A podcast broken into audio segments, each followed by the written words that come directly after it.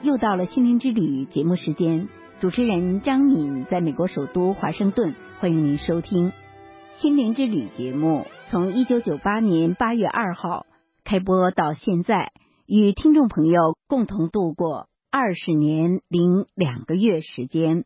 因为十月一号我就退休了，今天请听心灵之旅节目的最后一集。今年十月一号。是中华人民共和国成立六十九周年。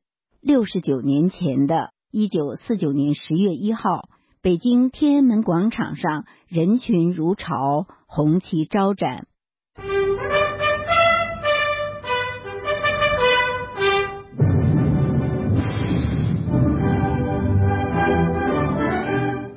当时，中共最高领导人毛泽东在天安门城楼上宣布。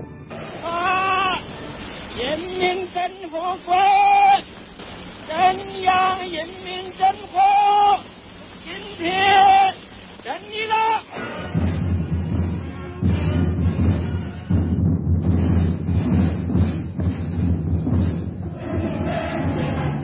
老百姓用欢呼和锣鼓迎来了中国共产党政权。六十九年后的今天，人们回顾中共建立政权后的历史。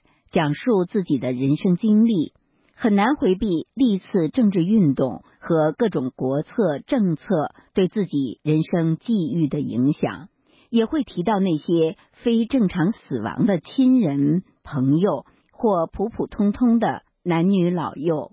由于中共长期对真实记录与报道的封杀，五星红旗下到底有多少人在激烈的斗争中或无声无息中？被剥夺了生命，至今没有确切的数字。作家曹长青先生三年多前发表文章，题为《中共成立以来杀人记录不能忘记，不能饶恕》。曹长青先生通过各方资料的汇集和自己的研究，认为中共建政以来非正常死亡人数可能多达八千万。曹长青先生这里所说的。非正常死亡没有包括多达至少三亿六千万在强制计划生育中被虐杀的胎儿和婴儿。以下请听几位研究者分别就他们的研究范围谈谈这六十九年里的一些非正常死亡。曾经参与起草中共十一届三中全会公报的原中共中央党校理论研究室副主任。后在台湾淡江大学任教的美国普林斯顿中国学社研究员阮明先生接受我采访时谈到，毛泽东时代大跃进、三年大饥荒和文化大革命对老百姓的损害和其间的非正常死亡。毛泽东生平对老百姓的损害最大的话，那一个就是三年的大饥荒，一个就是文化大革命，历史上是不可以原谅。这样一个文化大革命，不但是牺牲了许多共产党的干部，实际上牺牲的更多的是老百姓，特别是这个六八年的武斗，那牺牲了多少老百姓？大饥荒主要是饿死人，三分天灾，七分人祸。人祸中间的最根本的一条就是是毛泽东的大跃进。那当然现在这个统计数字，中共他没有公布了，现在估计呢有两三千万的，当然也有估计到四千多万的。在美国一所大学任教的中国当代史研究专家。著有《阳谋》和《人祸》的丁书博士公布了有关大跃进、大饥荒期间中国大陆饿死人数的研究报告。大跃进期间，中国究竟饿死了多少人？真实的死亡人数很难准确计算，因为当时在死亡数字上弄虚作假是普遍现象。那时候，河北省张家口地委第一书记胡开明每天早晨第一件事就是询问本地区死人的情况。向属向他请示，饿死人的数字是不是可以少报一点？原因是有的地方死了人不报告，结果不但受到上边的表扬，而且死了的那份口粮还可以继续领，这叫吃空额。而张家口报一个死亡减一份口粮，报一次死亡受一次批评，因而各省上报国家统计局的死亡数字已经是缩了水的。当时担任国家统计局局长的贾启云曾这样说。全国各级统计部门都在各级党政机关领导下工作，统计数字直接受到各级党政领导人主观随意性影响。计划部门可以修改统计数字，统计数字很难搞得准确。由此可见，全国各地真实的死亡人数是很难准确计算。丁书教授谈到当时几个饿死人较多的省份。安徽作家张万书曾经这样记述：一九六零年，虽然风调雨顺，由于生产力受到严重摧残，田园荒芜，大批人口外逃死亡。据定远、凤阳。嘉山三个县，一九六一年的统计共少了四十多万人。一九九零年，中国农业部政策法规司司长郭书田说：“根据我们八十年代初考察过的安徽省凤阳等县的情况，当时饿死的人大约占全县总人数的四分之一左右，即有近十万人饿死在那场人为的饥馑中。其中有一个人民公社，每三个人死了两个。”一九五八年九月，毛泽东视察安徽的时候，曾经对无为县最早实行共界制大加夸奖。可就在一年以后，无为县竟成了人间地狱。该县饿死了约二十万人。《儒林外史》的作者吴敬之的老家全椒县，一九六零年人口非正常死亡四万余人，每六个人就死了一个。北京大学的一位教授当时在全椒中学读书。一九九五年，他对友人回忆道。我一九六零年上初中，每月有三十斤粮，在县城上学。我的养父母在我上初中时都饿死了。我家所在的村是个大村子，至少饿死了三分之一。我的同龄同伴没上学的，差不多都不在了。这里要说明一下，因为凡是在县城里上中学的都有定量，所以饿不死。可是没上学的就差不多都饿死。上中学的时候，路边全是死人，有的还有气儿，没人管；有的村人都死光了。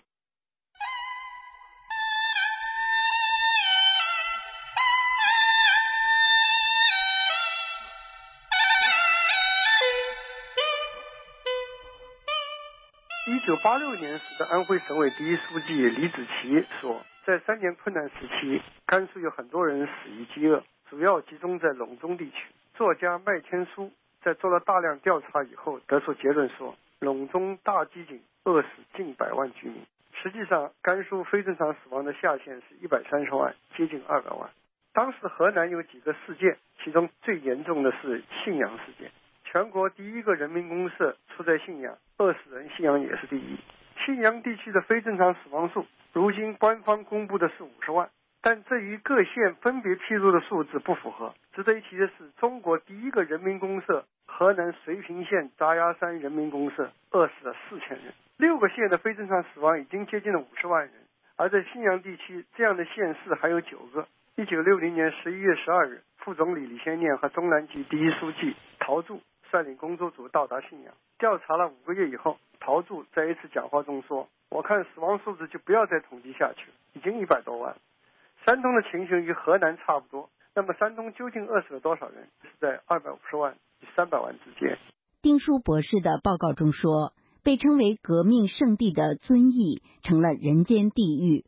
遵义是所谓革命圣地，以一九三五年一月中共在此地开会，毛泽东夺得领导权闻名。但毛泽东革命成功十年以后，遵义地区却成了人间地狱，农民成批成批的饿死，有的地方全家全家的死绝，成堆成堆的埋人。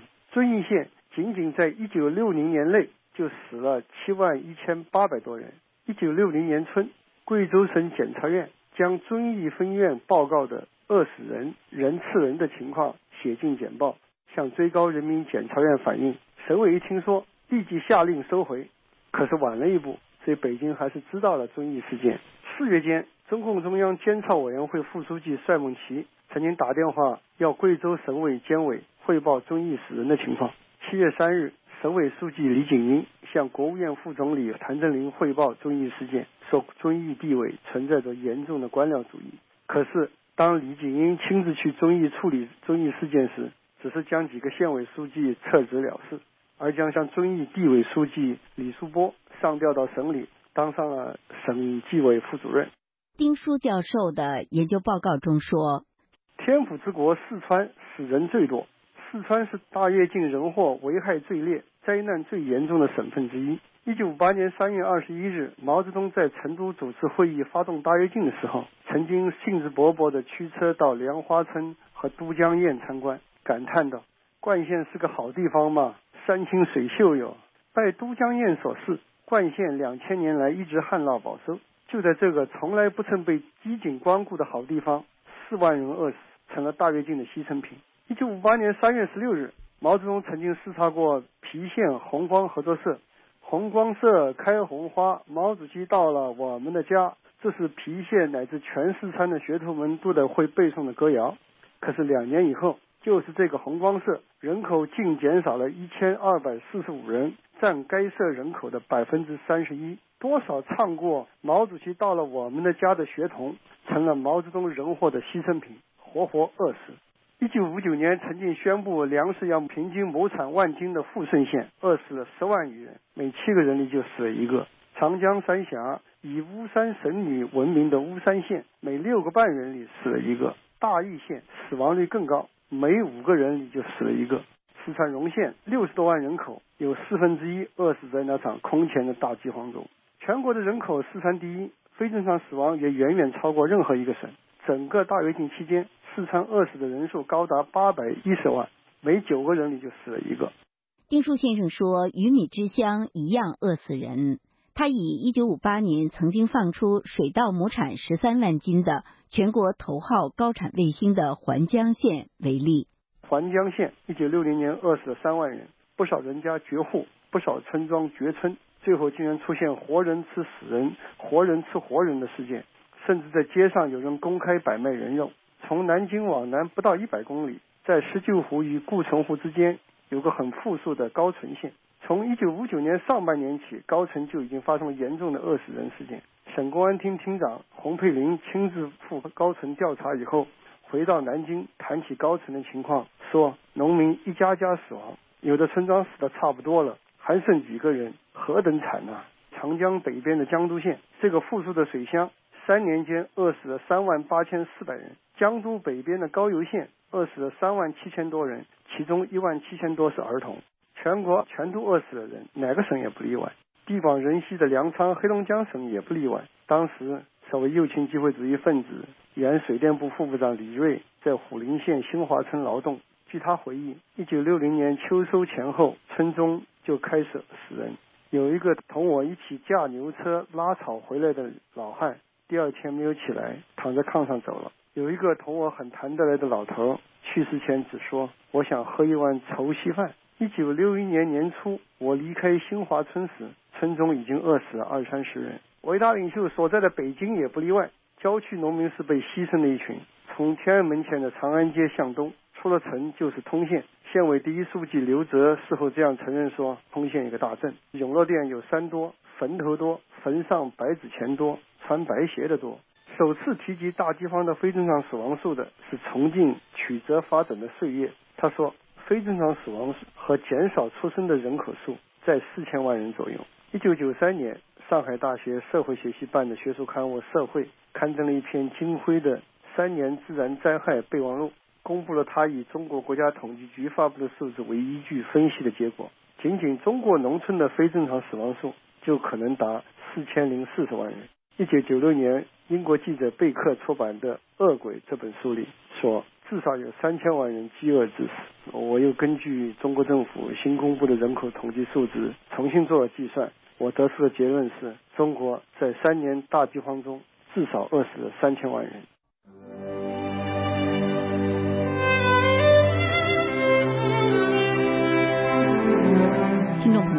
您现在收听的是自由亚洲电台的心灵之旅节目，正在播出的是研究者受访谈中共建政以来中国的非正常死亡者。丁书博士说到，文革中的非正常死亡者，文革中死人有几个高潮，是第一个高潮是一九六六年的红色恐怖，从六月份以后到八月那一段，伴随着抄家的是拷打，进而杀戮以五类分子为主的牛鬼蛇神。在中国大地上，从来不曾有那么多人在那么短暂的时期内死于最古老的刑具——棍棒和皮带。全国在这场红色恐怖中被杀的应该不下十万人，更多的人自杀了。中国甚至世界历史上还从不曾有过如此多的人在那么大的范围内用那么多的法子结束自己的生命。八月二十四日，作家老舍在太平湖投水自杀，接着许多人选择在太平湖了结了自己。短短的一个星期之内，有成十上百的人在这里投湖。估计文革初期自杀的人数在十万至二十万之间。一九六七至六八年的武斗是文革期间非正常死亡的第二波高峰。有的地方群众组织间的武斗引起地方军队镇压，造成大批伤亡。武斗需要武器，许多情况是在军队支持下明抢暗送、半送半夺，或者干脆就开放兵器库任意拿。所以，一九七二年六月二十八日，毛泽东会见斯里兰卡总理班达拉奈克夫人的时候，对客人解释说：武斗两边都发枪，一共发了一百万支枪吧。这一派军队支持这一派，那一派军队支持那一派。打周恩来在旁边解释说，名义是抢枪，实际上是送。虐待俘虏是文革中武斗的一大特色。武斗中死亡者相当一大部分是被捏杀的战俘，比如河北雄县有军队三十八军支持的那一派，动用大炮攻打对立面，攻克对方据点以后，将俘虏都用铁丝穿起来，男的穿肩胛骨，女的从肛门穿进，从阴户穿出，游街之后全部枪杀。陕西安康县武斗中乱打乱杀俘虏二百八十六人，包括用长矛杀戮、用刀砍、用石头砸、用枪打以及绞死，还有让被杀者背炸药包、手榴弹自己炸死。安康县甚至在一次审讯中活埋了十三个人。武斗使人变野，视人命如草芥。四川内江市竟然有人因为与人交换毛泽东像章而发生争执，拉响了一颗手榴弹，炸死二人，炸伤四十九人。两年多的武斗期间，全国非正常死亡人数应该在三十万以上。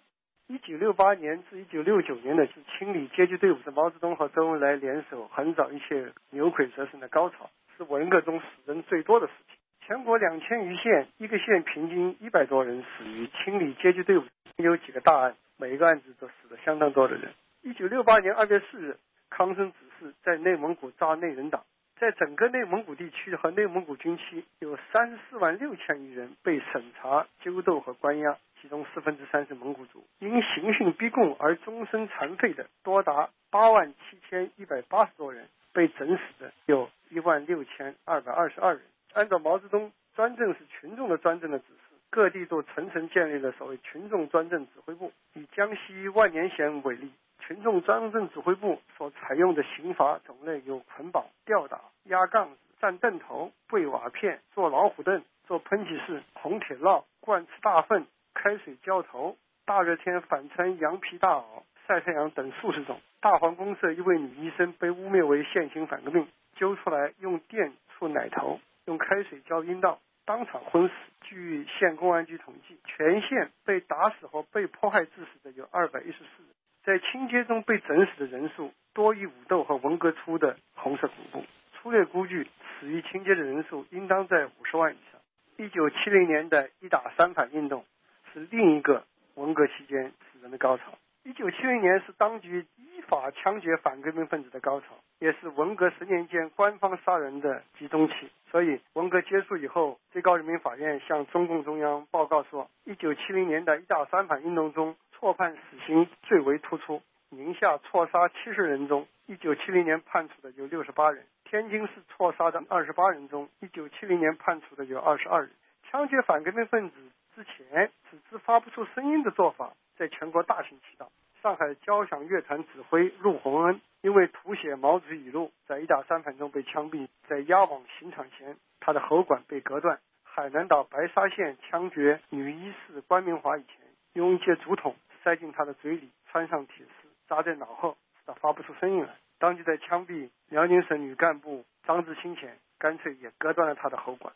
据被诬为里通外国而在安徽淮南市入狱的青年画家韩美玲回忆，当时监狱中一杀人就早晨四点钟拉铃，然后用几个高音喇叭同时放样板戏，凶神恶煞般的刽子手就进来拉人，你你你，惊天动人的哭叫。随着是一派摄人魂魄的枪声，清街一打清查五幺六三场运动是一个连着一个，几十万无辜的干部群众被打成叛徒、特务、现行反革命和五幺六分子，成千上万人自伤、自残、致死。这场运动的非正常死亡数也应当在十万至二十万之间。以上谈的仅仅是文革中几个大事件的非正常死亡。概而论之，文革中非正常死亡至少为二百万，或许高达三百万。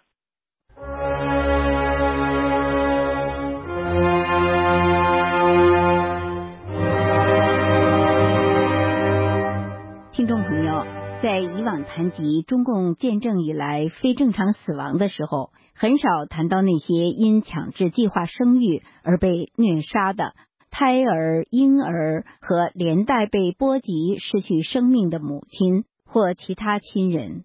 现在，在美国天主教大学等机构从事研究工作的中国盲人人权活动人士陈光诚先生，多年反对强制计划生育，并且做过大量调查研究。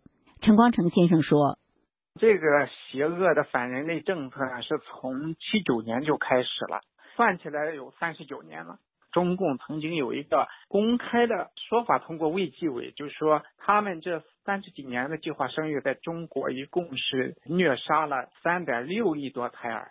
那这个数字当然是非常非常惊人的一个数字，但现实当中，我相信数字远远比这个要大，因为有很多数字啊，因为这个政策死亡的人数，它都没有被统计进去。这个只是被他们通过强制堕胎杀掉的这些孩子。事实上，中共在执行这个邪恶政策的时候呢，由于推行这种株连的政策。所以就导致了很多怀孕夫妇的亲人也遭到株连，有些也就搭上命的，经常听到这个。除了这个以外，另外就是中共在强制执行的这个过程中，有时候也是对怀孕的妇女，甚至她家里的人，比如说他要你去堕胎，你不去，有的呢就开着拖车或者大型拖拉机就去把那房子拴上钢丝绳把它拉倒。在这个过程中，有的人呢就为了保护他的家。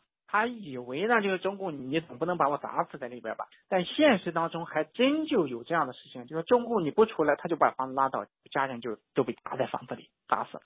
那像这样的一些人死亡，完全就不在共产党公布的这个数字里边。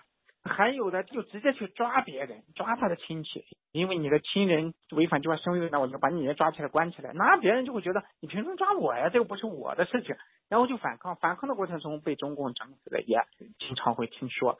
所以中共对于这他自己统计的超过三点六亿孩子这个杀这个方法，当然是非常残忍的描述起来。首先，一般三个月以下的妇女呢，被强制拖到计生委以后呢，就逼着他们签署一份知情同意决定书，然后就通过一个那种专门堕胎的机器插到妇女的子宫里，把孩子搅碎，然后吸出来。一般来说呢，超过三个月以上的孩子，他们就采取一种叫引产，就是打针。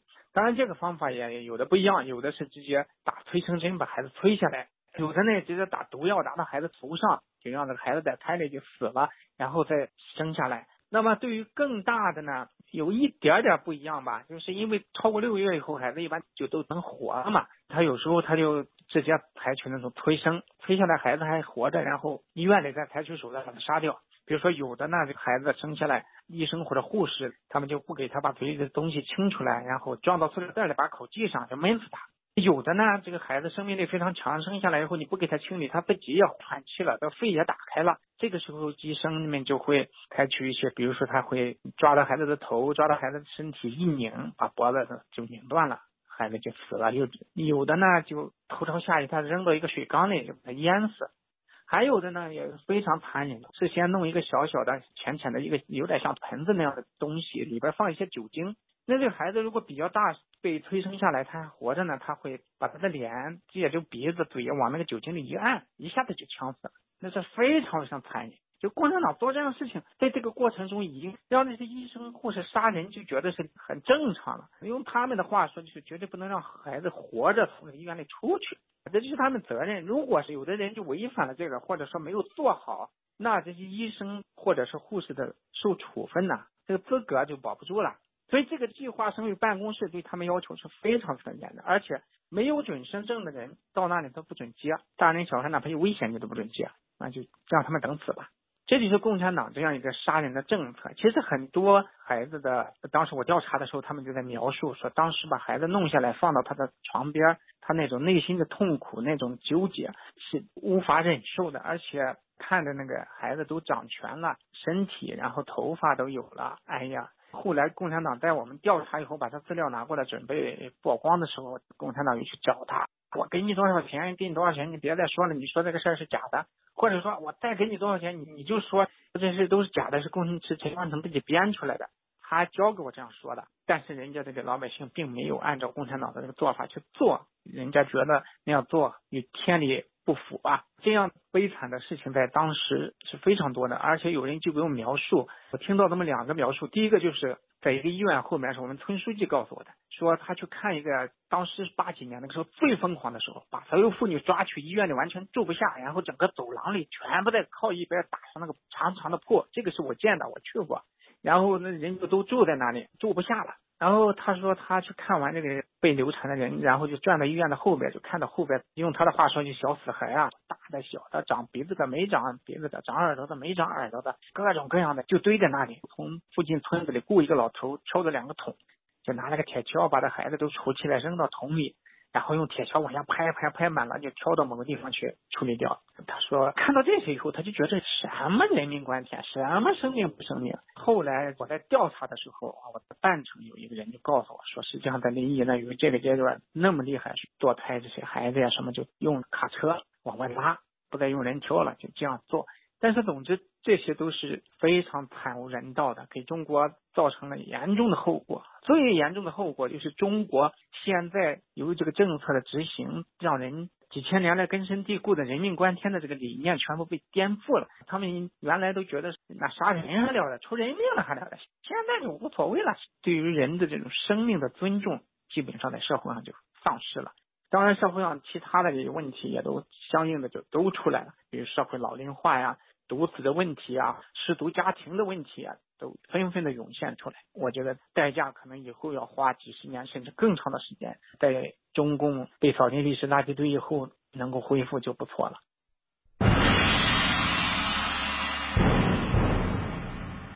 听众朋友，在中华人民共和国成立六十九周年的时候。回顾中国人民走过的道路，看国人今天的处境，观世界民主潮流浩浩荡荡，长江、黄河之水千回百转，终归汇入浩瀚的海洋。此时此刻，很想和听众朋友一起听一段由苏书阳作词、王丽萍作曲、廖昌永先生演唱的歌曲。江河万古流，长江流。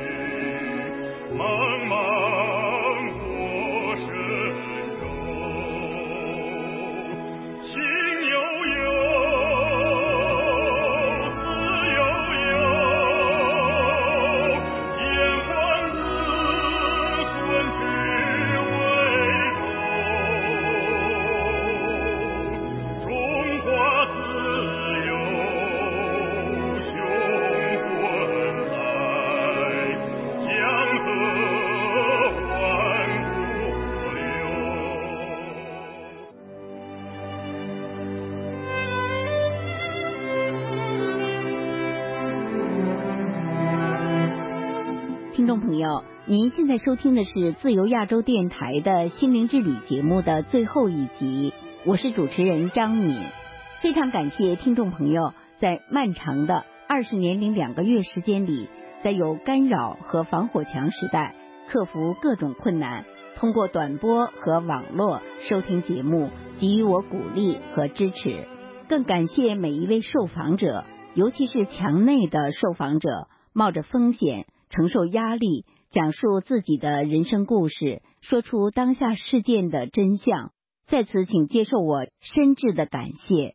愿已经播出的心灵之旅节目和文字稿，借助网络多种平台的传播和保存方式，成为留给历史的一份特定时代的证词。愿中国的新闻自由和宪政民主早日实现。心灵之旅节目的最后一集播送完了。心灵之旅节目是由张敏采访、编辑、主持制作的。张敏在美国首都华盛顿，祝各位听众朋友健康平安、阖家幸福。